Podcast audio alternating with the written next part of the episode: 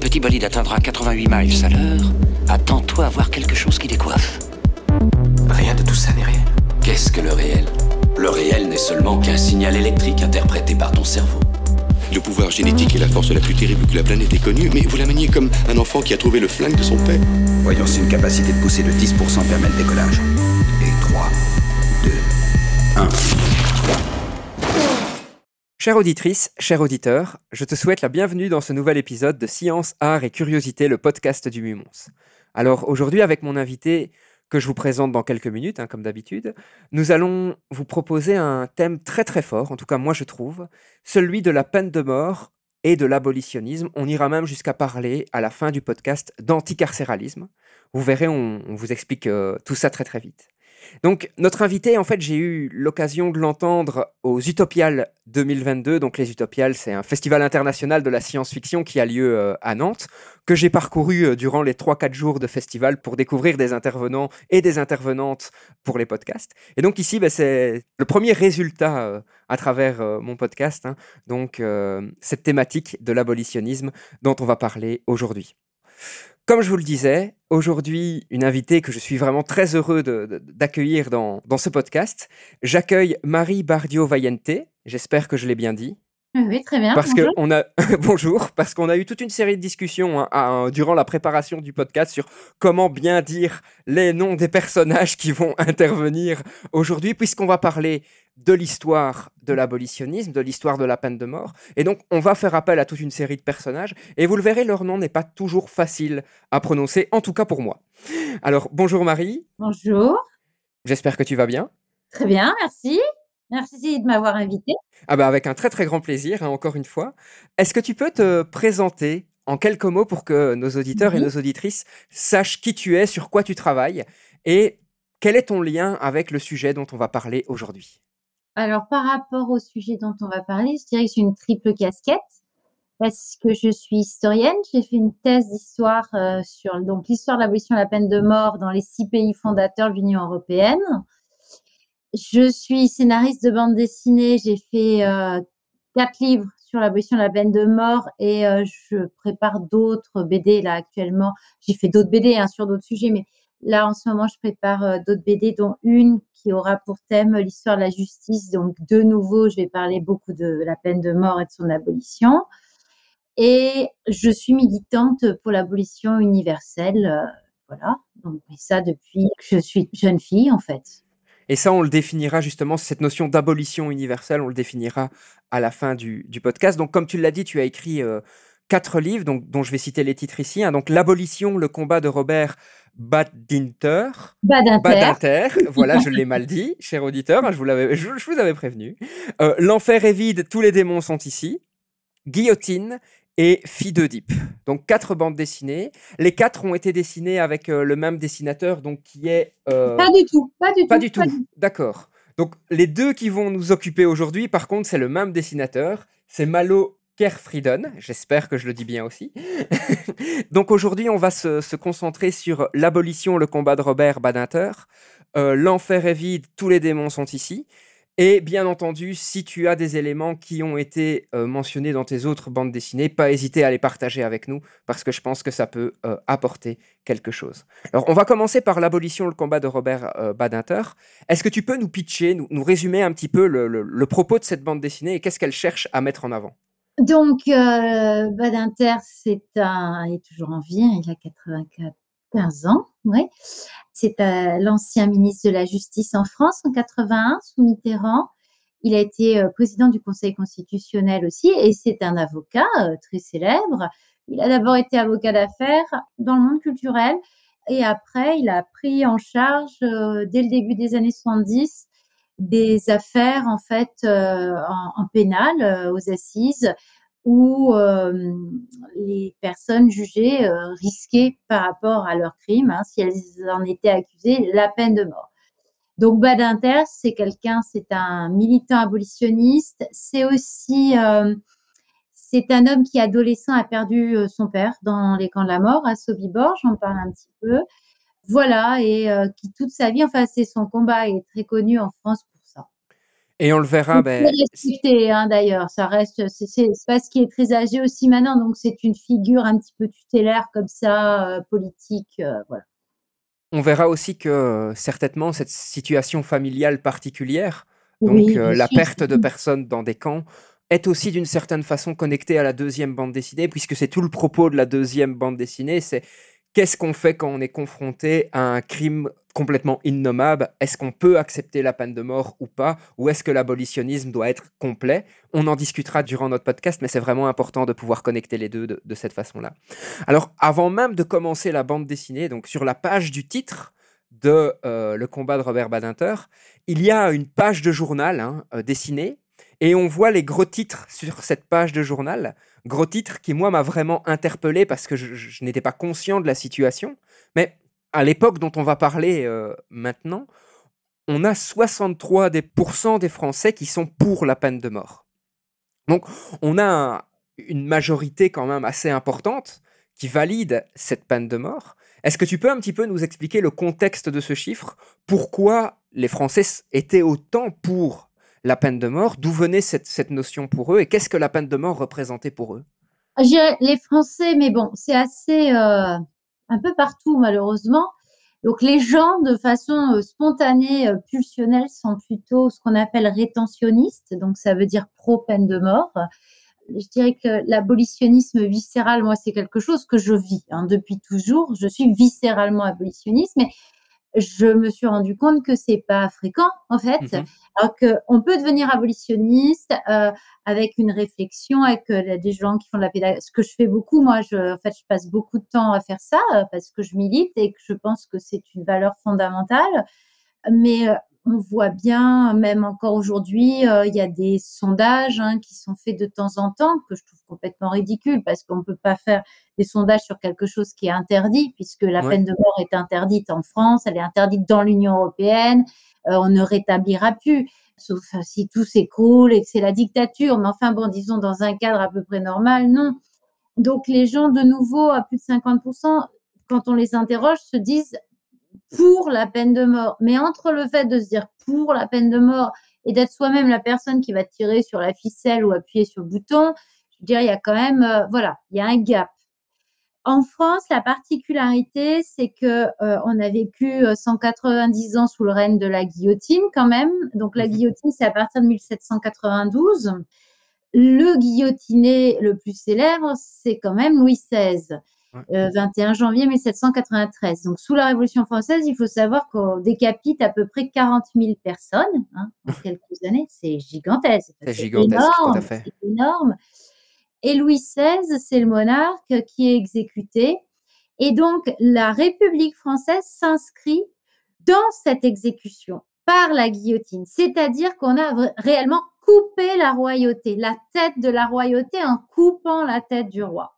Et avec cette machine hein, qui est toute nouvelle, puisque sa première application, c'est donc avril 1792, tout ça s'inscrit et c'est dans une culture populaire française extrêmement forte. On le voit, hein, dès qu'il y a des manifestations, etc., euh, ça ressort. Les gens se mettent à dessiner des guillotines, à appeler à ça. Euh, même à faire semblant de guillotiner euh, des, mannequins, etc. Les, gens de pouvoir, justement, en ne se rendant pas compte que de toute façon, la peine de mort, c'est comment dire, un outil de dominant. C'est les dominants qui utilisent la peine de mort sur les dominés. La peine de mort, elle est classiste, elle est raciste. On le voit aux États-Unis, c'est vraiment l'exemple flagrant. En appeler au supplice ancien, c'est délétère parce que c'est soi-même s'enfoncer. Euh, voilà. Mais ça, il faut, justement, il faut de la pédagogie pour l'expliquer, etc. Donc, cette image-là, en France, elle est extrêmement forte. Et en, 1981, euh, donc sur euh, le dernier sondage, euh, dont je reviens au bouquin, avant l'élection présidentielle, c'est vrai que quand on pose la question aux gens dans la rue ou par téléphone, est-ce que vous êtes pour, vous êtes contre la peine de mort La majorité répond, je suis pour la peine de mort.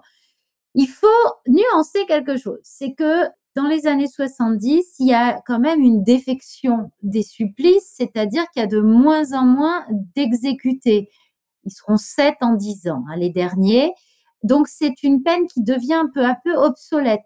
la dernière exécution en France, c'est 1977 euh, à Marseille, au Baumet, et le condamné et exécuté s'appelait Amida Jandoubi. Donc, ça s'éloigne quand même un petit peu. Alors, les gens vont répondre, ceux qui répondent oui vont dire oui, parce qu'ils disent oui, alors, euh, souvent c'est ça, pour les tueurs et violeurs d'enfants. Là, depuis, en France, hein, depuis, sur les sondages plus récents, on voit c'est pour les terroristes. On tourne toujours un petit peu autour des mêmes sujets, de ce qui pourrait être considéré comme les crimes les plus odieux. Et voilà, et les gens sont, ont des pulsions comme ça, comme si ça allait les protéger parce que c'est une croyance que d'exécuter quelqu'un, ça protège la société d'actes délictuels et criminels. Il y a toujours cette idée hein, un petit peu de euh, oui, mais si on fait un exemple, les autres vont prendre peur, ils vont avoir peur d'être exécutés et donc on va réduire la criminalité grâce à la peine de mort. Quel, je vais pas te demander ton avis, je vais te demander bah, quels sont les faits par rapport à mais ça. Voilà, mais tu peux me demander mon avis dans le sens où j'ai étudié les faits. Bien sûr, justement. Et on voit bien que plus, enfin, les sociétés qui conservent la peine de mort sont majoritairement plus violentes que les sociétés qui ont aboli. Justement, le fait d'abolir pacifie un tout petit peu déjà. Moi, je dis souvent, l'abolition universelle, ça permettra de sortir le premier pied de la violence des sociétés humaines à partir du moment où on ne peut plus se venger en, en tuant celui qui a commis le crime et qu'on se met à réfléchir autrement, on arrête la loi du talion, la vendetta et cette récurrence-là qui est sans fin en fait. Hein. Ah bah t'as tué mon père, je vais tuer ton frère, je vais ton fils, ta mère, enfin bon, voilà, c'est, c'est l'histoire des hommes. Donc sortir de la peine de mort, c'est commencer à pacifier sa société. Ce n'est pas suffisant mais c'est un élément nécessaire et essentiel. En outre, tout le mouvement abolitionniste, en tout cas en Europe, a été construit sur le mouvement international de la paix. Les abolitionnistes sont alors contre la guerre, c'est un peu c'est compliqué à dire, mais c'est-à-dire que oui, c'est très lié au mouvement pacifiste en fait. Donc ça dit bien ce que je viens de dire. Nous sommes, je m'inclus, hein, des personnes qui avons un vrai rapport à la violence, de rejet de la violence, de façon générale. Et je vais dire autre chose, parce que moi, je milite beaucoup, etc. Donc, souvent, on m'attaque, enfin, de moins en moins. Et ça arrive. Et souvent, on me dit, mais si c'était ta fille. Alors, bon. Ça, c'est aussi un des autres arguments hein, qu'on peut entendre souvent. Si c'était ton enfant, tu ne parlerais pas comme ça. Alors moi, on dit ma fille, sachant que j'ai trois enfants, j'ai une fille et deux garçons. Donc, la première chose que je réponds, c'est pourquoi est-ce qu'on veut toujours tuer ma fille? Enfin, voilà, c'est, voilà. Ça, ça, interroge aussi sur la question de sexisme. Et au-delà de ça, je dis, mais peu, en fait, c'est pas le sujet. Alors déjà, c'est pas très sympa de souhaiter du mal à mes enfants et à moi, hein, par ricochet.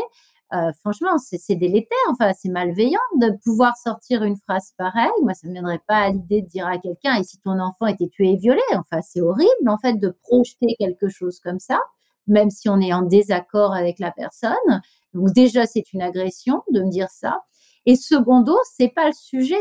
C'est pas parce que même s'il arrivait du mal à j'ai aucune idée de, personne peut se projeter dans une telle réaction, mais en tout cas, c'est pas à la société de valider que les parents euh, touchés par ces drames épouvantables se vengent. La société, c'est le droit, c'est la loi, c'est l'État. Donc, la peine de mort, c'est quelque chose qu'on délègue à l'État. Et de dire l'État a le droit d'exécuter alors que l'État interdit lui-même les exécutions, c'est le premier problème de la peine de mort. Ça ne va pas, c'est de l'autoritarisme. Et ça, c'est un élément important. C'est vraiment un élément important parce que, comme tu le dis, hein, et, on le voit dans cette première bande dessinée où on a des hommes d'État, des hommes de pouvoir qui cautionnent complètement la peine de mort, parfois de façon générale, parfois dans certains cas euh, particuliers comme on vient d'en discuter.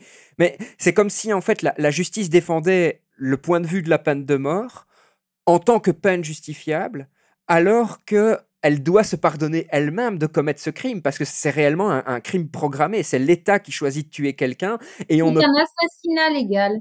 Et on ne peut pas inculper l'État pour cet assassinat, alors que l'État inculpe pour assassinat toute personne qui vit dans cet État. C'est théologique, hein, je veux dire, euh, c'est Dieu euh, qui a le droit de vie et de mort euh, sur les gens. Bon, ça va pas, non? On est passé à autre chose quand même. Et là intervient le personnage de la bande dessinée, selon moi, avec en partie et certainement plus de réflexion que ce qu'on vient de mener. Est-ce que tu peux nous expliquer qui est Robert Badinter Donc on en a déjà un petit peu parlé, mais un peu plus en détail. Quel est ce personnage et surtout qu'est-ce qu'il va amener dans le débat en fait? Pourquoi lui va se mobiliser? Comment lui devient un petit peu la figure centrale de la mobilisation contre cette peine de mort pour arrêter justement de permettre à l'État de commettre des crimes légalisés? Alors, en fait, bon, il est abolitionniste. On, y reviendra dans l'enfer vide parce que il y a, y a, une. Je reviens un petit peu sur Badinter dans le deuxième Donc, on voit en fait que Badinter, euh, dès les années 60, a écrit contre la peine de mort. Donc, c'est viscéralement un abolitionniste, c'est sa cause, etc. Mais entre euh, écrire des tribunes euh, dans les journaux contre la peine de mort et s'engager, je dirais presque physiquement, mais c'est pas, en fait, c'est pas abusif de dire ça. Non, tout à fait. Il y, a, il y a, un gap et euh, le gap a lieu quand il s'occupe de Roger Bontemps, qui est mhm. donc, mais il faut lire la BD, hein, il y a des crimes qui ont été commis, tout ça, et il a été complice effectivement. Et il y a un vieux bâtonnier qui trouve personne. Bon, enfin bref, on l'appelle sur cette affaire, qui va défendre. Et comme Bontemps, il est prouvé hein, pendant le procès que Bontemps n'a pas tué. Alors, il y a eu des morts, mais Bontemps n'a pas tué. Il est complice, puisqu'il était là, qu'il a participé à une prise d'otage. Mais en tout cas, il a tué personne. Donc, Badinter est absolument persuadé que Bontemps ne sera pas condamné à mort. Bah, sauf que si, bon temps l'est, avec euh, donc Buffet, hein, qui est Claude Buffet qui lui a, tué. Alors moi, je suis abolitionniste pour tout, hein, donc euh, que Buffet ait tué, euh, ça ne, moi, c'est pas un argument pour que Buffet soit condamné, exécuté. Hein, on est bien d'accord. Et donc, euh, il est très choqué, Badinter. Et euh, bon, il y a bien sûr la demande de grâce hein, euh, auprès du président de la République, puisque ça se passait comme ça en France. On peut en reparler après. On en reparlera tout à fait, c'est important. Et en fait, la grâce est rejetée et Buffet et Bontemps sont exécutés en novembre 72. Et ce qui se produisait, c'est que les, les avocats venaient, en fait, ils étaient appelés la veille au soir ou dans la nuit et ils allaient. Donc, ça depuis 1939, euh, les exécutions n'étaient plus publiques en France. Elles se passaient dans le cadre euh, des prisons. Et euh, au petit matin, il ne faisait pas jour encore, pour éviter toute forme de possible publicité, les photos des journalistes, etc. C'est pour ça d'ailleurs qu'il n'était plus public depuis 1939. Et donc, il assiste à ça, quoi, à la à l'assassinat légal euh, de son client. Et donc, il rentre chez lui et il se met à écrire un livre qui s'appelle L'exécution, qu'il écrit très vite, qui, à mon sens, est le meilleur de ses livres, où il parle de ça. Et à partir de là, il se fait une promesse, il fait une promesse, je pense, à Roger Bontemps aussi, qu'il laissera plus faire, et il s'engage pleinement. Donc, cet avocat qui s'occupait d'autres choses, hein, qui avait un cabinet euh, très en place à Paris, etc., ne s'occupe plus que de ça, en fait, des grands procès des années 70 pour sauver euh, les gens qui peuvent être euh, condamnés à mort. Et il en sauve, effectivement. Euh, alors, en ne faisant pas, en ne défendant pas tant les accusés que le principe de l'abolition. Badinter est persuadé d'une chose avec raison que l'abolition va bientôt avoir lieu en France. Enfin, ces pays européens se sont mis à abolir et tout. Enfin, on est dans une dynamique dans le contexte euh, politique, mais euh, culturel, public français, c'est aussi un sujet euh, très fort. Hein. Dans les années 70, il y a beaucoup de gens qui se mobilisent. Au Parlement, ça bouge beaucoup. Et donc, il va chercher hein, dans les procès les jurés d'assises en leur disant, vous qui êtes des parents, qu'est-ce que vous direz dans quelques années à vos enfants? Que vous avez envoyé à se faire couper en deux vivants, un jeune homme, euh, voilà, comment vous les regarderez dans les yeux, tout ça. Il les choque beaucoup. En fait, il va chercher les, jurés un par un et il sauve. Donc, le premier, c'est Patrick Henry, mais il en sauve plusieurs, hein, comme ça. Euh, et il, explique que ça l'épuise physiquement. Il, ça le met dans des états euh, nerveux, hein, de fait. Il perd deux kilos à chaque, après chaque plaidoirie il a tellement l'angoisse que ça se reproduise que ça lui demande un effort considérable. En fait, il y met tout ce qu'il a. C'est sa vie qui met en jeu, quoi, à chaque fois. Et souvent, il va recevoir des menaces aussi. Ah oui, oui, bah alors ça, il reçoit des menaces. Parce qu'on euh. va dire de lui qu'il défend l'indéfendable, alors que sa position est en quelque sorte beaucoup plus nuancée. Il le dit à un moment. Hein. Ce n'est pas cette crapule que je dois défendre, c'est la fonction capitale que je dois éradiquer. Tout à fait. Il ne veut pas nécessairement défendre, enfin, il ne cherche pas à défendre la personne, Non. il cherche avant tout à lui éviter la peine de mort. Quand on Ouais. est abolitionniste, la seule chose qui nous intéresse, c'est le principe. Je fais une aparté. Moi, je vraiment, je milite, donc je m'occupe de cas hein, de personnes euh, condamnées à mort. Alors pas en France, euh, ni en Europe, mais euh, notamment aux États-Unis. Et des fois, euh, bon, donc je parle beaucoup sur les réseaux sociaux, tout ça. Et on me dit, mais qu'est-ce que cette personne a fait? Je dis, mais en fait, euh, a priori, si elle est condamnée à mort, elle a fait des trucs affreux. Mais je suis pas allée regarder, ça ne m'intéresse pas en soi. Ce qui m'intéresse, c'est que les gens comprennent qu'on ne peut pas exécuter quelqu'un, laisser exécuter. On ne peut pas donner à un État ce pouvoir-là. C'est une folie. Et je travaille tous les jours sur le sujet, mais depuis que j'ai 15 ans, hein, vraiment, c'est très, très ancien chez moi. Et il n'y a pas une semaine où je ne suis pas sidérée, mais sidérée que ça existe encore. Je me dis, mais comment les gens peuvent accepter de laisser faire ça? C'est dingue. Aux États-Unis, quand on voit le nombre de procès qui sont révisés, d'innocents qu'on sort des couloirs de la mort ou des très longues peines au bout de 20 ans, 30 ans d'incarcération, mais les gens qu'on exécute, quoi, c'est fou. En France, Patrick Dives, il y a encore quelques années, qui a fait 15 ans de prison, il aurait été exécuté s'il y avait eu la peine de mort. Bon, bah depuis, voilà, il a été relaxé. Il y a, quand même des choses rien que ça. Alors moi, le sujet de l'innocence, c'est pas mon sujet, mais il n'empêche que c'est pas mon premier argument parce que la question de l'innocence, c'est pas pour ça qu'il faut sauver quelqu'un. C'est pas parce qu'il est innocent, il faut sauver quelqu'un parce qu'on n'exécute pas les gens en fait. C'est mal. Je suis désolée de dire ça comme ça, mais c'est tout. Quoi qu'ils aient fait, puisque c'est cruel, c'est barbare et ça n'a aucune fonction de modèle ça ne permet pas d'arrêter qui que ce soit. Ce n'est pas vertueux d'exécuter quelqu'un. Ça n'a vraiment aucun sens. J'imagine qu'il y a plein d'études qui démontrent justement ça, que cette fonction de l'exécution ne joue aucun rôle dans l'imaginaire collectif d'une société. Aucun. Je parlais des exécutions publiques. En 1939, ce qui se passe en France, c'est qu'il y a l'exécution de Jeanne Weidmann, qui est une sorte de serial killer hein, de l'époque, euh, sur le parvis de Versailles. Euh, ça a pris du parvis de, de- pardon, du tribunal de Versailles.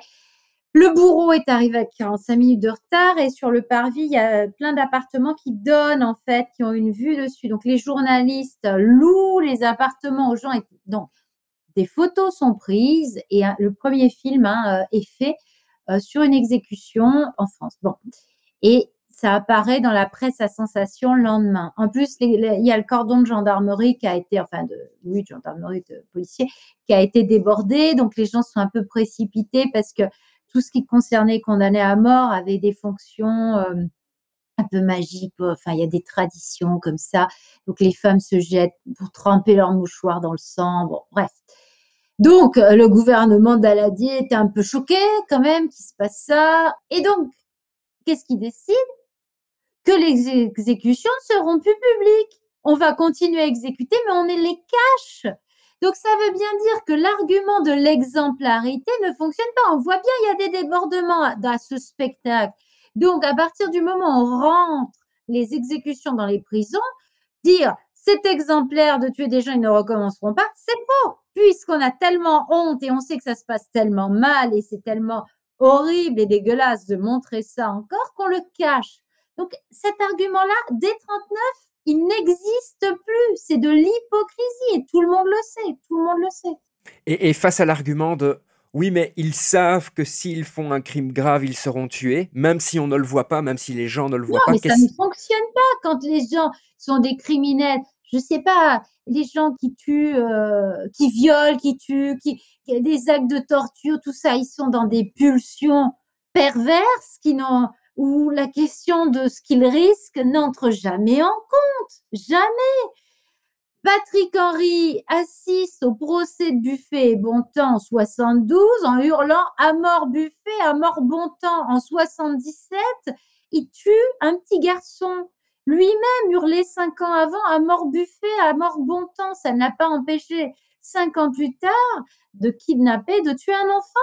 Donc ça n'a aucune, mais alors aucune valeur d'exemplarité. Ça n'a jamais empêché le moindre criminel, la peine de mort. C'est vraiment important dans le raisonnement parce que mon a priori à moi, c'est que les gens imaginent que ça a un effet sur la conscience d'une personne de se dire oui mais si je fais ça je, risque de mourir. Mais comme tu le dis, ces personnes sont parfois dans des crises que je vais appeler crise psychologique au sens très large du terme, pour mettre tous les termes dans un seul sac, alors que a priori c'est absolument pas possible. Mais ces personnes vivent quelque chose qui les détache complètement de la rationalité, et donc ils sont plus dans une phase de réflexion qui va leur dire ah mais si je fais ça je vais, je risque de mourir donc je ne le fais pas, c'est impossible pour eux. Non mais même il y a des grands pervers. Enfin la question ne se pose pas. Est-ce que Fourniret, est-ce que Marc Dutroux, ce sont des gens à qui ça aurait fait peur la peine de mort? En aucun cas. En aucun cas. Et on peut vraiment avoir envie de dégueuler en pensant à ces deux hommes. Moi, j'ai aucune empathie pour les criminels, que ce soit bien clair. Je ne défends pas les criminels, je défends mon principe parce que je sais que si on ne sort pas de la peine de mort, les choses ne pourront pas s'améliorer. Mais euh, moi, j'ai une une répulsion totale pour ces hommes-là, évidemment. Mais bon, voilà, ça ne résout rien la peine de mort va de facto avec un pouvoir extrêmement important pour une personne, en l'occurrence le président ici euh, pour le cas de la France, où cette personne peut accorder, donc le président peut accorder ce qu'on appelle la grâce présidentielle, c'est-à-dire dire à une personne qui va être exécutée, eh bien écoute, tu ne vas pas être exécuté, je te libère de cette sentence.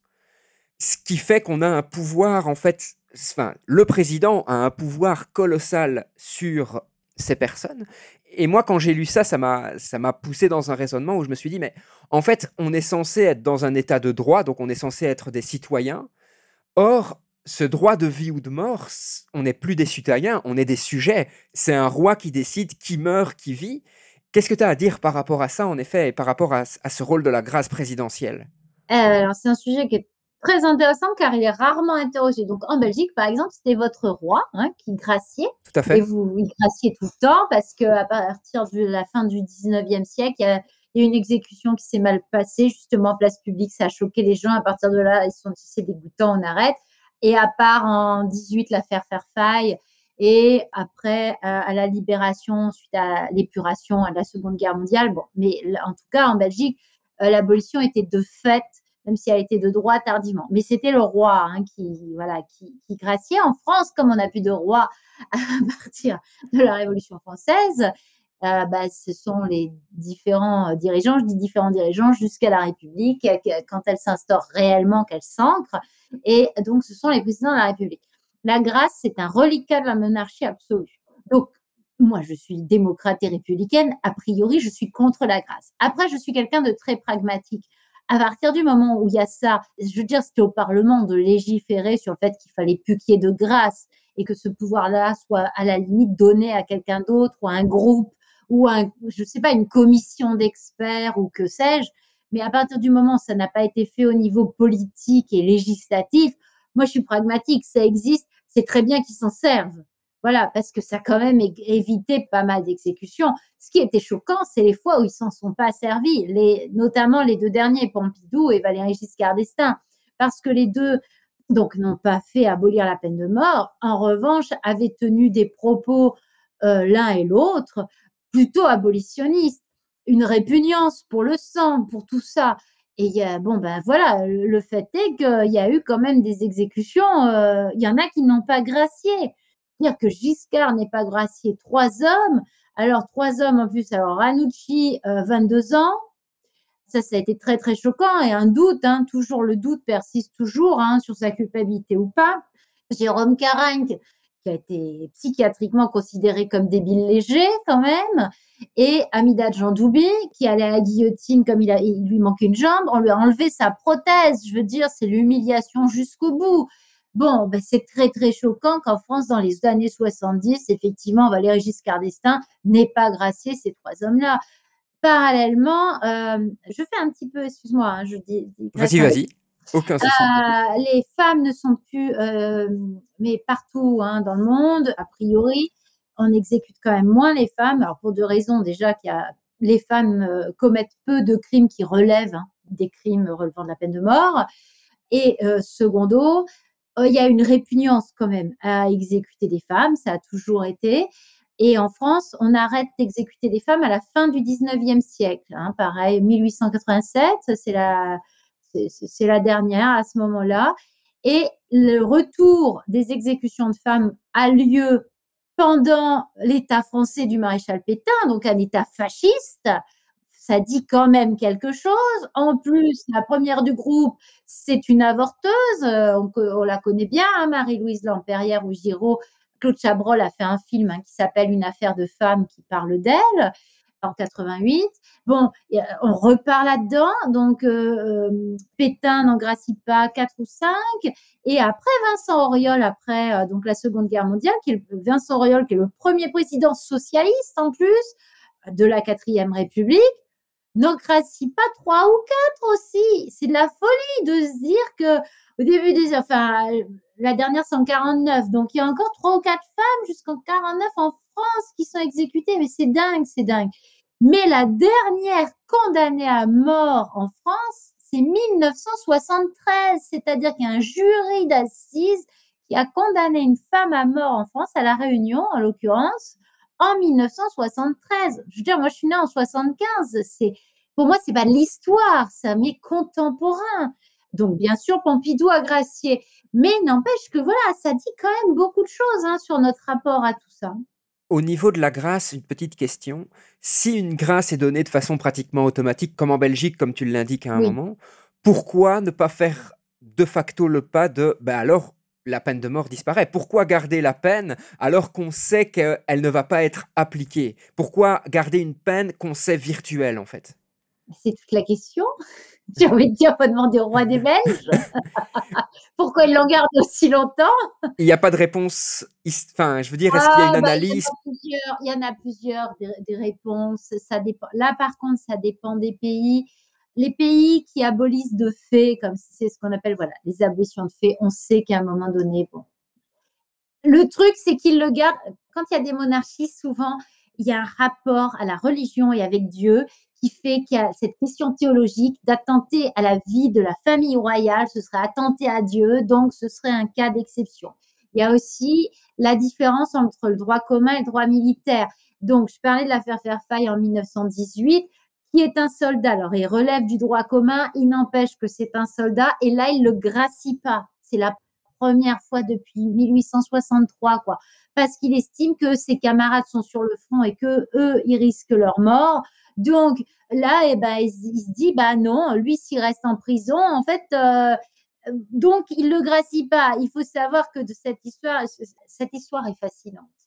Vais prendre deux tu peux nous l'expliquer? Ouais, ouais, je pense que c'est intéressant. En plus, c'est une histoire belge, mais alors dans oui. tous les sens du terme. donc, ce monsieur, Émile Fairfax, tue sa fiancée, voilà, bon, bref. Et donc, euh, il y a un procès, il est condamné à mort. Et le roi ne gracie pas pour la première fois, donc depuis très longtemps. Et les Belges utilisaient euh, la guillotine, hein. sauf que comme ils l'ont pas utilisée depuis 50, euh, 60 ans, la guillotine, elle est rouillée, elle est plus du tout en état, et il n'y a pas de bourreau qui sache guillotiner. C'est un savoir-faire, hein, mine de rien. Ça c'est pas comme ça. Hein. Demain, toi et moi, on va pas guillotiner comme ça. Donc, le gouvernement belge est un petit peu embêté. Et là, il y a un truc dingue qui se met en place. On Je rigole déjà, pardon. Ah on est pendant la Première Guerre mondiale. La Première Guerre mondiale, la Belgique, entre l'Allemagne et la France. Donc, le gouvernement belge appelle Clémenceau en lui disant Est-ce que vous pouvez nous prêter votre guillotine et votre bourreau? Clémenceau dit Pas de problème, chers amis belges, je vous envoie des blaires, CZ et la guillotine. On a quand même un problème, c'est que pour atteindre chez vous, faut passer les fronts allemand. Le front allemand, on est en pleine guerre mondiale. Et donc, on appelle les Allemands et on leur explique la situation et il n'y a pas de souci, on va vous faire des laissés-passer. Donc, on a les bourreaux français avec leur guillotine sur une charrette qui sont en train de passer sur les lignes de front allemandes, alors que ça se canarde de partout pour aller tuer un citoyen belge avec l'assentiment de tout le monde là. Non mais c'est dingue, cette histoire elle est dingue. Non, non, c'est complètement fou. Complètement surréaliste. Hein Alors, une autre question qu'on peut se poser aussi par rapport à tout ça, c'est que a priori, en France euh, et en Europe, la torture est abolie, enfin est interdite de façon assez rapide, alors que c'est pas nécessairement le cas de la peine de mort. Et donc, comment les gens en viennent à, différencier torture et peine de mort, en fait? Oui, alors ça, c'est, tu la poses très bien en plus la question, puisque la peine de mort est une torture physique et psychologique. Il n'y a aucune façon d'exécuter les gens qui ne soit pas douloureux. Alors, euh, il y a toutes les questions sur euh, les vivisections. Dans mon livre sur la guillotine que j'ai fait avec Rika, je parle beaucoup de ça, en fait, de la pratique guillotinaire euh, en France, et donc de tout plein d'exemples hein, assez épouvantables. euh, voilà, assez affreux, mais pour choquer un petit peu, pour, pour qu'on se rende compte de ce que c'était. Bon, aujourd'hui, euh, par exemple, l'injection létale, ça dure, hein, c'est pas, les personnes sont pas endormies comme ça, et puis non, non, elles souffrent, les gens souffrent. Une pendaison, il y a quand même des pays qui pratiquent la pendaison encore, euh, ne serait-ce que le Japon. hein, le Japon pend.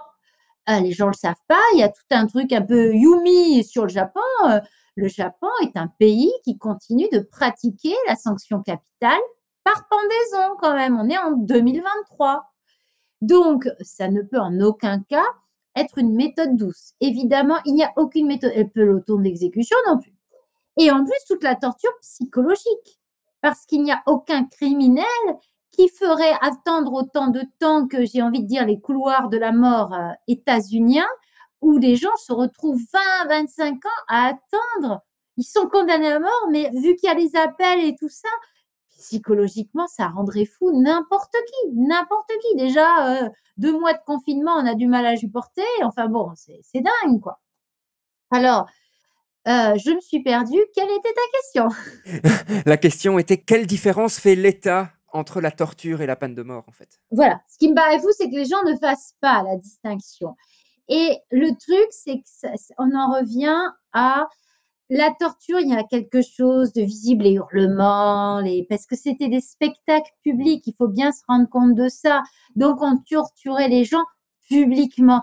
Et c'est vrai que la société évoluant quand même, de plus en plus, ça répugnait, ça répugnait. Euh, en France, le, le dernier écartèlement, ça, il s'appelle Damiens. Il avait attenté à la vie de Louis XV. Donc, il faut imaginer en plein Paris les che- alors, cet homme qui est sur une roue, à qui on casse les membres, à qui on met du plomb fondu dans les articulations. Après, on a tel quatre chevaux pour le démembrer. Ça fonctionne pas, on en rajoute deux et on jette ce qui reste sur un bûcher. Ça prend la journée. Enfin, c'est c'est des démonstrations suppliciaires épouvantables qui rappellent euh, même pas ce qu'on imagine parce que le Moyen Âge n'était pas forcément pire. hein. Donc tout ça, les gens, ça les dégoûte de plus en plus. Donc ils sont contre la torture de plus en plus et ils pensent que la peine de mort est plus rapide et moins douloureuse. Voilà, il y a ce côté un petit peu, bon bah c'est un peu moins sale. Ça reste quand même, euh, voilà, très sale quoi. Ça peut pas, ça met du temps. Et ce que je disais aussi par rapport à la royauté en France, le fait de décapiter le roi a vraiment retardé notre propre abolition. Donc ça a vraiment joué un rôle Ah oui, oui, oui, c'est dans évident. l'ensemble du processus. Alors, une question qu'on est quand même en droit de se poser, c'est que, bah, a priori, comme tu l'as dit, tous les pays européens ont aboli la peine de mort. Tous les pays de l'Europe politique. Si on considère le territoire géographique, la Biélorussie a toujours la peine de mort et l'applique. D'accord. Et la Biélorussie est une dictature. Donc, tous les pays de l'Union européenne ont aboli la peine de mort et tous les pays qui veulent rentrer au Conseil de l'Europe aussi. La question était pourquoi un livre sur l'abolitionnisme à cette période-ci? Pourquoi maintenant? En quoi pour toi c'est encore un sujet actuel de société et un sujet qu'il est important de discuter avec la société?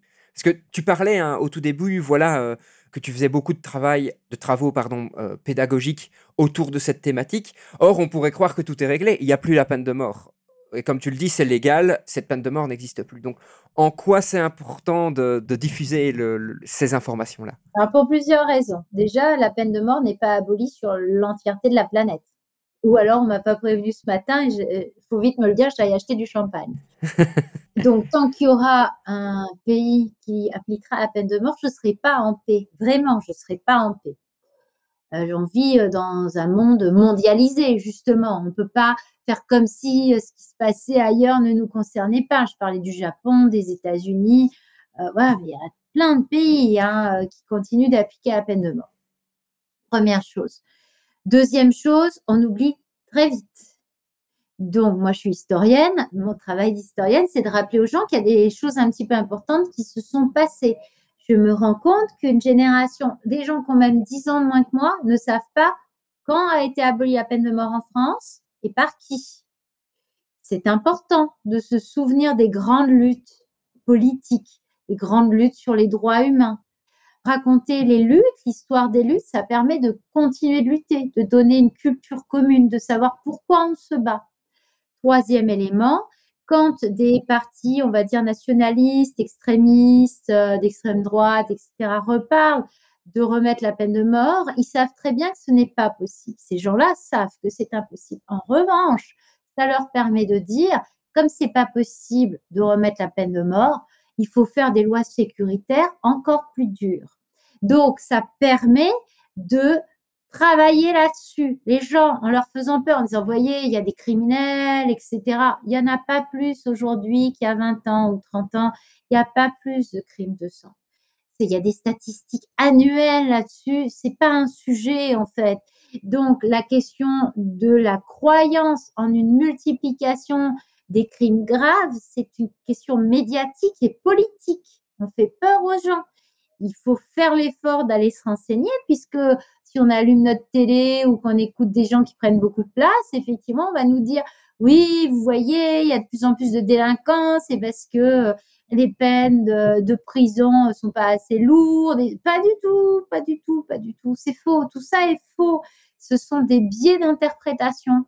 Donc c'est très grave. Donc c'est pour ça que ça, est important de, continuer euh, de parler de ça. Et enfin, une dernière chose, c'est que les pulsions je parlais euh, des effigies tout à l'heure, de guillotine et de guillotinage dès qu'il y a des manifs et tout.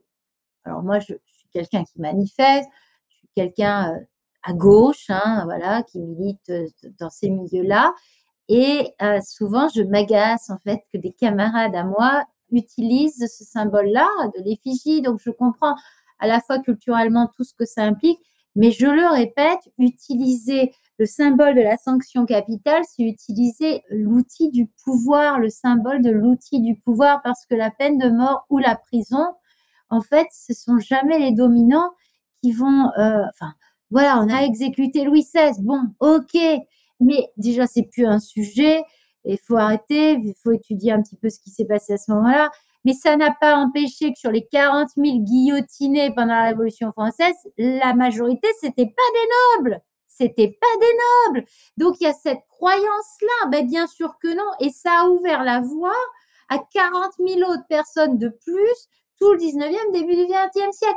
Donc c'est un outil du pouvoir en fait. C'est un outil de répression, la peine de mort. La peine de mort est toujours politique. C'est très très important d'avoir ça en tête. Alors maintenant qu'on a ça en tête, le point où je voulais en venir de te faire réagir à, cette phrase du pourquoi maintenant, c'est est-ce qu'il n'existe pas un cas où on doit appliquer la peine de mort? Je vais reformuler ma question, et c'est par rapport en fait à, l'autre bande dessinée dont je vais parler aujourd'hui. Hein. C'est L'enfer est vide, tous les démons sont ici, où on va en fait assister au procès d'Adolf Eichmann. Eichmann.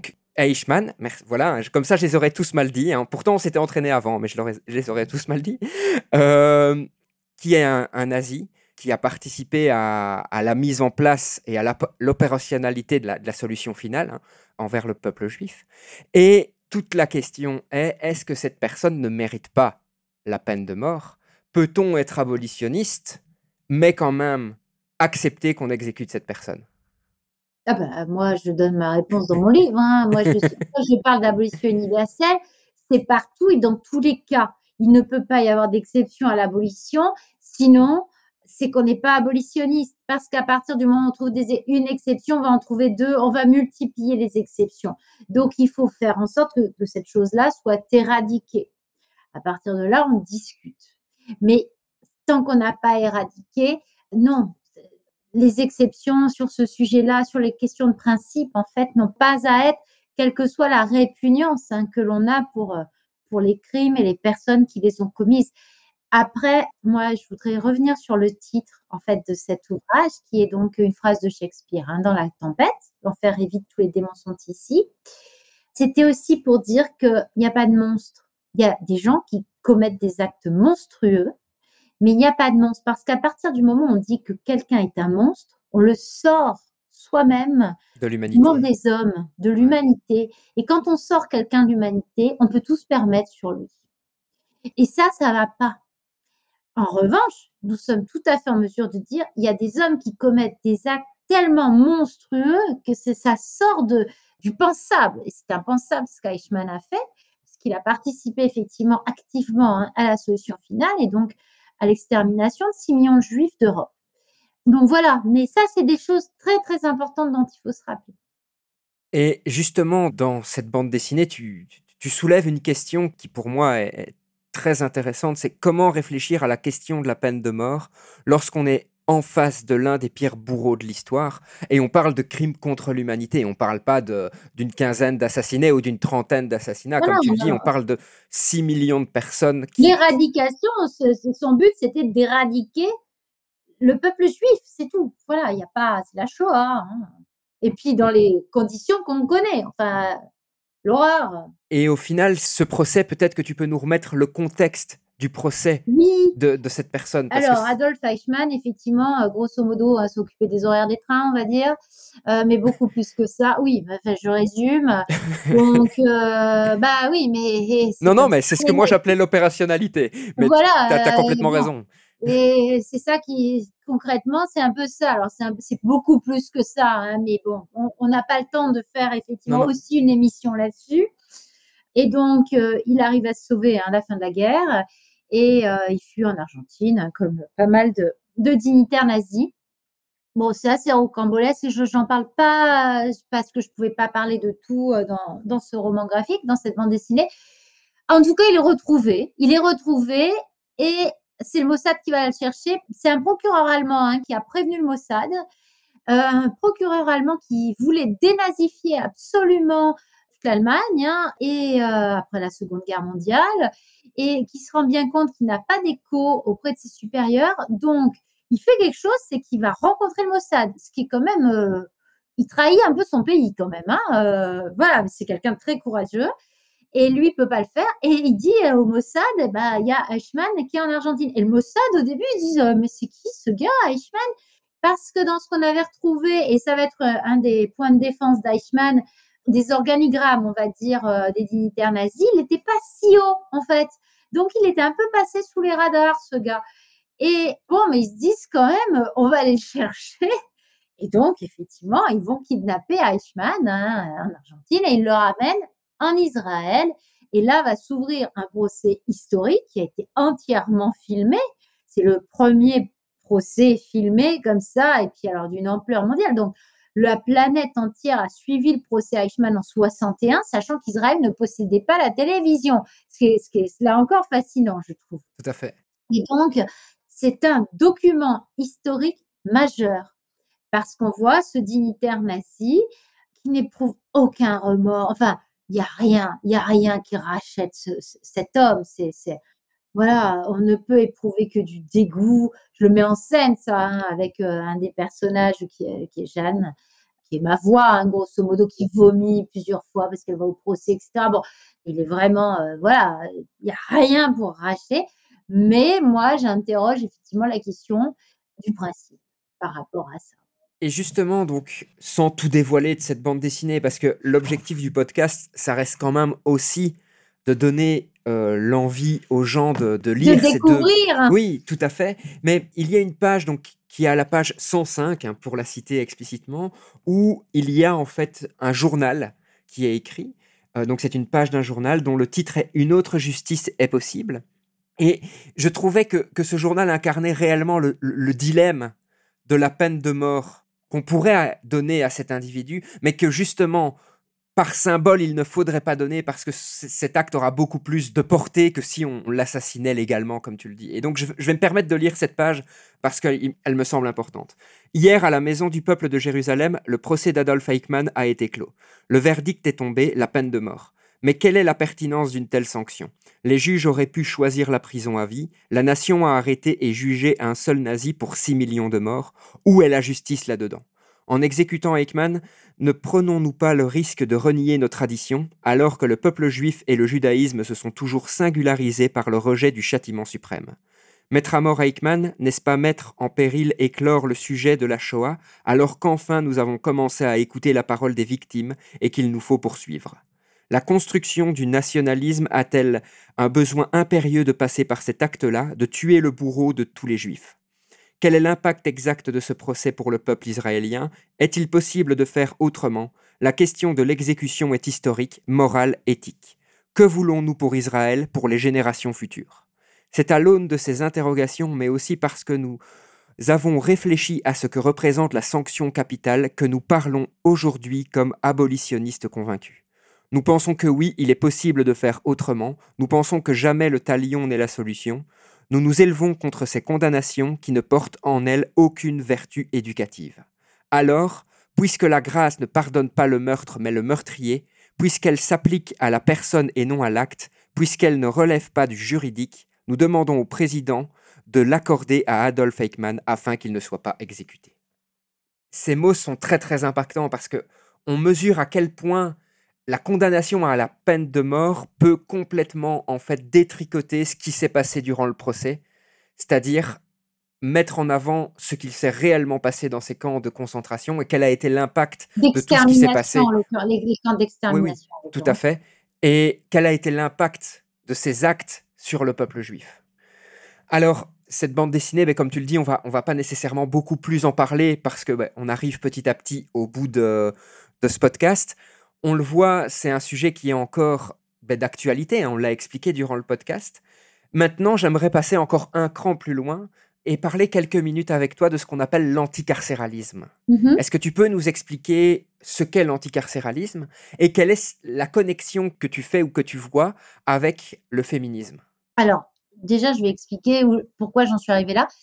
Autant je disais hein, dès le début que moi, la question de l'abolition de la peine de mort, elle est viscérale chez moi. C'est-à-dire, souvent m'interroge pourquoi c'est, je le ressens aussi fortement. Donc, je peux mettre un petit peu des étapes dans mon parcours, mais ça n'a pas tellement plus de sens que ça. C'est comme ça. Je ne peux pas l'expliquer. Il n'y a rien dans ma vie qui m'ait rapproché de ça. Moi, je me suis rapprochée parce que je suis militante abolitionniste. Donc, voilà, maintenant, je connais des épouses de condamnés à mort, des condamnés à mort, etc. Mais le sujet, pour moi, était très, très éloigné hein, de ma vie, de ma famille, de mon contexte. Il n'empêche que c'est comme ça, et je, disais, je ne serai pas en paix tant qu'il y aura des exécutions dans ce monde. Autant sur ce sujet-là, c'est comme ça, c'est structurel en moi, autant la question de l'anticarcéralisme, pas du tout. Alors, j'ai jamais été pro-prison. Ah non, je n'ai jamais dit c'est bien la prison. Non. J'ai toujours considéré qu'effectivement, les très longues peines, bon, ça m'interroge pas mal. Mais euh, c'est le fait d'être aussi abolitionniste et donc d'étudier autant la peine de mort qui m'a rendue anticarcérale. Mais je dirais surtout qui m'a rendue féministe anticarcérale parce que parallèlement, je suis féministe depuis euh, que je suis jeune fille. Je milite là-dessus et donc je milite aussi pour la prise en considération des violences sexuelles et sexistes. Euh, euh, voilà, moi, le patriarcat, ça existe, c'est une horreur, je me bats contre tous les jours. voilà, c'est un vrai sujet. Mais eh, j'ai envie de dire, on voit que la prison, qui n'est, c'est pas, le système carcéral n'est pas ancien. On pense toujours que ça remonte à je sais pas quand, pas du tout. Hein. C'est milieu du 19e siècle, le système carcéral tel qu'on le connaît. L'encellulement est très ancien, mais pas le système en tant que tel. Et ben en fait, on voit qu'il sert à rien. Parce que s'il servait à quelque chose, les crimes baisseraient. Alors, comme je disais, ils n'exposent pas. Il hein. ne faut pas croire qu'il y a de plus en plus de crimes violents, etc. Mais en fait, il n'y a pas une baisse massive non plus. Le niveau de violence de la société reste à peu près euh, identique. Et surtout, j'ai envie de dire, les crimes sexuels et sexistes. C'est-à-dire que le nombre de viols dans ce pays ne baisse pas. Et alors, effectivement, des fois, on me dit, mais Marie, t'es féministe anticarcérale, mais tu veux laisser les violents en, liberté. Mais ils le sont en liberté. En fait, il y a environ 100 000 viols par an dans ce pays. Il y a moins de 1000 emprisonnements pour viol. On va pas emprisonner 100 000 hommes tous les ans, enfin, pour violences sexuelles et sexistes. Ça va pas être possible. Les prisons, elles explosent déjà. Et puis, je veux dire, ça c'est le haut de l'iceberg, mais on sait aujourd'hui qu'une femme sur 10, une femme sur 12 a été violée au cours de sa vie. Donc, ça veut dire que si on multiplie, enfin voilà, c'est des millions d'hommes qu'on va mettre en prison. Ça n'a pas de sens. Moi, ce que je veux, c'est que le viol s'arrête, cesse. Et ben, c'est pas en mettant un violeur sur 10 000 en prison que le viol va cesser. Donc, ce qu'il faut, c'est une éducation à ces questions-là mais en tout cas, encore une fois, faire un exemple en mettant un violeur en prison, ça n'arrête pas les autres. D'autant qu'on voit bien que sur les affaires, une fois de plus, la prison, elle aussi, est très classiste. Donc, qui est-ce qu'on enferme? C'est les hommes qui vont pas avoir euh, l'argent pour se payer un bon avocat, etc. Parce que il y en a qui ont quand même des plaintes pour viol par dizaines, qui sont aux dernières nouvelles, toujours en liberté. On les connaît, c'est des cas très médiatiques. Et mais même là, si on les enferme demain, ça n'empêchera pas un seul homme de violer comme un criminel. Le fait qu'il la peine de mort, ça l'empêchera pas de commettre un crime. Il faut simplement user de pédagogie. Il faut éduquer, quoi. C'est tout. C'est tout. Alors, ça prend du temps. Oui, ça prend du temps. Et il y a un vrai débat de société à avoir sur le monde carcéral. On le sait, en tout cas à Mons, la prison est une des pires de, de Belgique. Donc on, on, entend souvent parler de cette situation se pose une question, c'est si en effet on accepte que ces personnes restent des êtres humains et qu'ils ont commis un acte monstrueux, mais qu'ils sont des êtres humains, peut-on enfermer des êtres humains dans ces conditions-là? C'est une réelle question qu'il faudrait poser à l'ensemble de la société, parce que l'évolution du monde carcéral, quelle que soit son évolution, on peut aller en effet vers une, évolution où on supprime les prisons, où il peut y avoir plein d'autres idées qui émergent, mais ces idées, c'est pas une personne ou des représentants de personnes qui doivent l'avoir. Ici, on parle d'un vrai débat de société avec des questions qui devraient être posées directement aux citoyens des différents États. Je ne sais pas ce que tu en penses, mais ah ben oui, non, mais ça déjà oui, c'est un sujet de société. Surtout, il faut donner tous les éléments aux gens. Faut arrêter de leur dire oui, mais si on les laisse dehors, déjà. Par contre, l'abolitionnisme carcéral ne peut pas se passer comme l'abolition de la peine de mort. C'est pas aujourd'hui et demain. C'est pas demain on ouvre les prisons. Il est évident qu'on ne peut pas penser comme ça. En revanche, ça demande plein de choses. Ça demande de réfléchir à la psychiatrie. On sait que 30% des personnes qui rentrent en incarcération relèvent de la psychiatrie et pas de l'incarcération telle qu'elle existe. Euh, je suis pas non plus pour l'incarcération psychiatrique, mais enfin, il faut redonner des budgets à la médecine, à la psychiatrie. Il y a la question sociale. Les personnes délinquantes sont très majoritairement les personnes issues de milieux défavorisés. Pourquoi? Parce qu'effectivement, on se rend compte aussi que on va beaucoup plus punir quelqu'un qui va casser et, voler des voitures que quelqu'un qui va faire des actes de fraude fiscale avec des millions. Mais enfin, voilà, il y a quand même des sujets sur les classes sociales, quoi, hein, à interroger pour la prison. En tant que féministe, au-delà de la question que je mettais en avant tout à l'heure sur la violence sexuelle et sexiste, il y a aussi le fait que les femmes incarcérées sont entre 3 et 5 seulement parce que effectivement elles sont moins violentes, etc. Elles relèvent moins de ça. Mais il n'empêche que les hommes emprisonnés, ils ont des mères, des épouses, etc. C'est une vie d'enfer qui est faite à ces femmes-là qui sont restées à l'extérieur parce qu'elles doivent se déplacer pour euh, rendre visite, elles doivent trouver de l'argent pour elles continuer à, à, survivre, etc. Elles sont souvent dans des situations de très grande précarité. Elles doivent fournir de l'argent aux compagnons, aux fils, aux frères qui est en prison parce que cantiner en prison, ça vaut une blinde. Enfin, donc elles sont sursollicitées en tant que femmes. On parle de, charge mentale. Alors les femmes, épouses, mères, etc. Enfin, très connectées avec des, hommes incarcérés, c'est même plus de la charge mentale, quoi. C'est horrible ce qu'elles vivent ces femmes-là.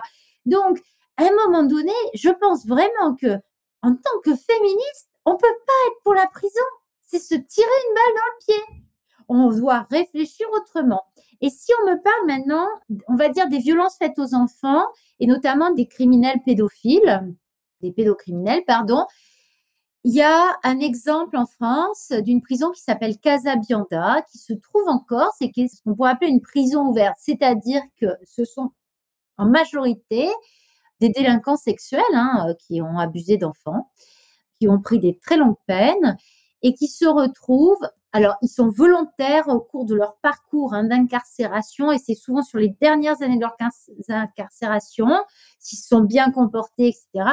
Ils vont à Casabianda, euh, voilà. On les met en fait en responsabilité, c'est-à-dire qu'ils vivent à plusieurs dans des petits logements.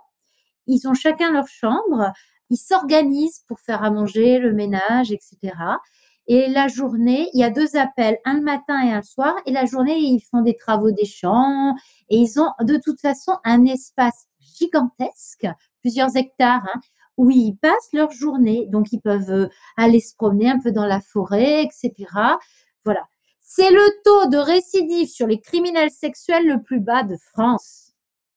Donc là encore, on a des chiffres tout simplement, ça, mettre quelqu'un dans 9 mètres carrés à quatre personnes en se dire oui, en plus lui-même sera violé parce que euh, c'est compliqué, hein, les prisons, hein, la violence, tout ça. Donc ça lui apprendra déjà, ça va rien lui apprendre du tout. Et alors, enfin, en termes de pédagogie, euh, la violence pour la violence, je vois pas ce que ça peut apporter. On se rend compte que c'est en laissant les gens, en les responsabilisant, en laissant réfléchir, en voyant effectivement des psychologues toutes les semaines, en réfléchissant à leurs actes, etc je suis pas angélique, je dis pas qu'il y en a zéro qui recommence. Le risque zéro en société n'existera jamais. De toute façon, ça c'est aussi c'est une croyance très nouvelle. Hein c'est très nouveau que demain la société, il y aurait plus de crimes, plus de... non, ça n'existera pas. On peut en revanche abaisser ces taux-là au maximum, ben, simplement avec de la justice sociale, des moyens qui soient donnés à d'autres choses qu'aux sécuritaires. Et voilà. Alors, pour terminer, à qui conseillerais-tu ces deux bandes dessinées dont on a parlé aujourd'hui? Tout le monde Alors, non, mais déjà, c'est on peut les lire. Alors, je dirais l'abolition, on peut le lire dès 11 ans, hein, vraiment sans problème. Euh, moi, j'ai des enfants, euh, j'ai fait le test, hein, voilà. Et euh, je dirais que l'enfer est vite, c'est un petit peu plus compliqué, donc pas avant 14 ans, parce qu'effectivement, on touche au thème de la Shoah, la question d'Israël, la construction de l'État d'Israël. Bon, on va quand même dans des, des sphères géopolitiques hein, euh, plus vastes, plus complexes, donc 11 ans, 14 ans. Et après, vraiment, mais à tout le monde, moi, j'ai envie de dire autant aux gens. Euh, je suis de cet euh, avis aussi, hein, je le conseillerais à tout le monde. Alors, bien sûr, alors moi, j'ai un public de niche avec les magistrats. En général, on dit qu'est-ce que vous faites dans la vie? Je suis juge, je suis avocat, je suis professeur de droit, voilà. Bon, je suis étudiant en histoire. C'est pas mal mon public. Mais j'ai aussi des publics j'ai quand même des publics variés, de grands-parents qui, eux, euh, ont vécu les dernières exécutions et veulent transmettre à leurs petits-enfants, en fait. Voilà, cette période-là. Ah, j'ai pas mal d'étudiants et puis j'ai pas mal de gens qui connaissent pas du tout et à qui ça, un livre d'histoire sans images ferait peur et avec qui je discute et qui me dit ah ben je vais vous prendre vos livres parce que c'est des sujets que j'ai envie de creuser mais c'est vrai que j'ai pas envie de lire 800 pages euh, quelque chose de très scientifique. Ça peut être impressionnant des fois. Et dans la bande dessinée, en plus, le dessin de Malo est vraiment, euh, je trouve, très approprié. Notre collaboration a été euh, super hein, à tous les deux euh, sur ces travaux-là. Ça attire, hein, bien sûr. Hein, la BD est un médium qui popularise, dans son sens le plus noble, des sujets difficiles. Donc voilà, à tout le monde, moi je, je les conseille à tout le monde. Et puis, si on est pour la peine de mort, ben, j'ai envie d'encore plus le conseiller. Ou si on se pose des questions, on se dit, bon, c'est vrai, euh, je sais pas, j'ai pas trop d'avis, je me suis jamais posé la question, mais cette fille, elle raconte des choses un peu cheloues, alors pourquoi pas aller lire ses livres, quoi? Alors moi j'étais exactement dans ce cas-là. A priori j'avais pas un avis euh, marqué sur euh, oui la peine de mort, non la peine de mort. Je sais que ça n'existait plus en Belgique ni en France. Et justement, là, j'ai eu des, réflexions et des arguments philosophiques qui font percevoir le problème de la peine de mort comme quelque chose de beaucoup plus important que ce que je pensais qu'il était. Et donc, oui, en effet, je pense que les gens qui... J'aurais même tendance à dire les gens qui ne se posent pas de questions sur la peine de mort, je trouve que ces deux ouvrages qui sont extrêmement intéressants parce que justement, ça permet de comprendre pourquoi le sujet est encore important aujourd'hui et qu'est-ce que, par rapport à l'État, la peine de mort peut signifier, en fait, et quel rôle elle donnait à l'État. Et enfin, pour terminer, comme tous les podcasts, hein, euh, Marie, une petite citation. je veux dire quelque chose qui te nourrit ou en tout cas qui, qui est un peu un leitmotiv par rapport à ce sujet qu'on a traité aujourd'hui alors, en fait, c'est une citation de Ruth Bader Ginsburg, qui était euh, juge à la Cour suprême des États-Unis jusqu'à son décès il y a, je crois, deux ans, deux, trois ans, qui a été une grande, euh, une grande juriste déjà. Elle s'est beaucoup opposée, à Trump, hein, vraiment pendant son mandat. Et c'était une militante féministe, une militante pro-IVG et une militante abolitionniste. Et un jour, on lui a demandé ce qui avait été le plus dur dans une émission de télé. Elle était juge et on lui dit, mais qu'est-ce qui est le plus dur pour vous dans toutes les affaires que vous avez eues à juger? Et elle dit, c'est les affaires de la peine de mort. Parce qu'elle n'était pas seule à prendre des décisions. Et là, elle a cette phrase que je trouve flamboyante, hein, à laquelle je me réfère. Elle dit If I were queen, there would be no death penalty. Si j'avais été reine, il n'y aurait pas eu de peine de mort. Donc voilà, c'est tout. Très très belle phrase. En tout cas, Marie, merci beaucoup d'avoir participé à, ce podcast. J'espère que ça a été une, une expérience ah, aussi. Ben alors moi, c'est très plaisant. Déjà, tu es très sympathique, Maxime. merci. Et puis en plus, je suis contente de parler en Belgique parce que le peuple belge est un grand peuple abolitionniste. Je vous ai beaucoup étudié sur ce sujet-là, sur cette question-là. Et euh, voilà, je sais qu'il y a deux, en Europe, il y a deux grands pays abolitionnistes, c'est la Belgique et l'Italie. Voilà, donc euh, moi je suis toujours euh, contente et en plus j'adore aller en Belgique. donc si un jour je peux de nouveau être invitée pour aller causer tout ça, ce sera un grand plaisir. Ah ben, ce sera aussi un plaisir partagé. En tout cas, merci beaucoup d'avoir participé à, ce podcast. Chers auditeurs, chères auditrices, eh bien, je vous dis à la semaine prochaine pour le dernier épisode de la saison en cours. Bien entendu, vous le savez, je prépare déjà la prochaine saison, donc euh, il y a plein de choses qui s'enregistrent en parallèle. Programme très chargé et surtout programme qui, j'espère, vous convaincra de continuer à suivre notre podcast. Et sur ce, je vous souhaite une très très belle journée et à très très bientôt dans deux semaines pour le dernier épisode de Science, Art et Curiosité. À bientôt.